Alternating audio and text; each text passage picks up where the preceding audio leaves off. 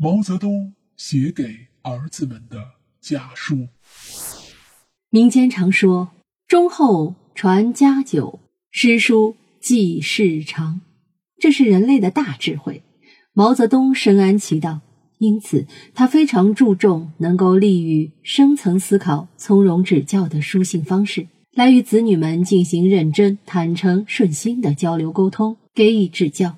他写给儿女的家书数十篇，字里行间无不充溢着对子女不厌其烦的谆谆教诲，不仅体现了他望子成才的苦心，而且也体现了他推崇的道德风范。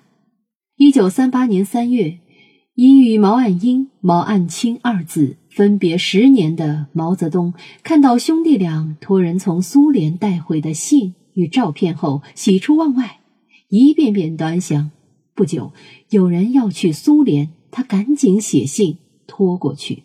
信呢是这样写的：“亲爱的岸英、岸青，时常想念你们，知道你们情形尚好，有进步。”并接到了你们的照片，十分的欢喜。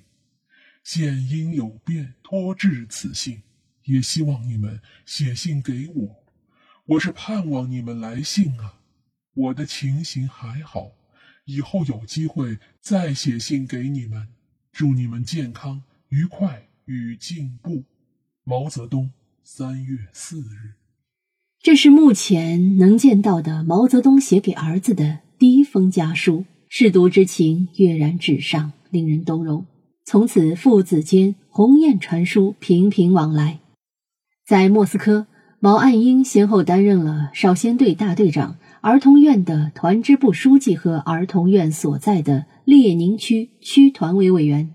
一九四一年的一月三十一日，得知儿子在政治上的进步，毛泽东百忙之余提笔写去长信。表达了做父亲的一份真性情。你们长进了，很喜欢的。安英文理通顺，字也写得不坏，有进取的志气，是很好的。唯有一事向你们建议：趁着年纪尚轻，多向自然科学学习，少谈些政治。政治是要谈的，但目前以潜心多习自然科学为宜。社会科学辅之，将来可倒置过来，以社会科学为主，自然科学为辅。总之，注意科学，只有科学是真学问，将来用处无穷。人家恭维你、抬举你，这有一样好处，就是鼓励你上进；但有一样坏处，就是一长自满之气，得意忘形。有不知脚踏实地、实事求是的危险。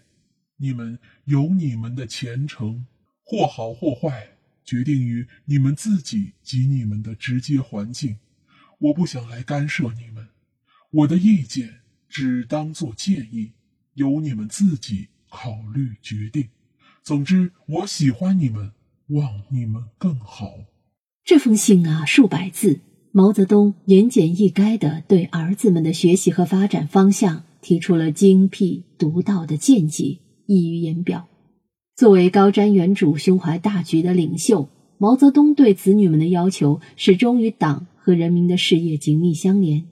一九四七年的十月八日，他在致毛岸英的信中说：“一个人无论学什么或做什么，只要有热情、有恒心，不要那种。”无着落的、与人民利益不相符合的个人主义的虚荣心，总是会有进步的。毛岸英十分珍视父亲在这封信中关于人生事业的那段教诲，并把它作为自己的座右铭抄录在笔记本上，时刻激励自己，以不辜负父亲对自己的期望。好了，密室里的故事，探寻时光深处的传奇。下期咱继续揭秘。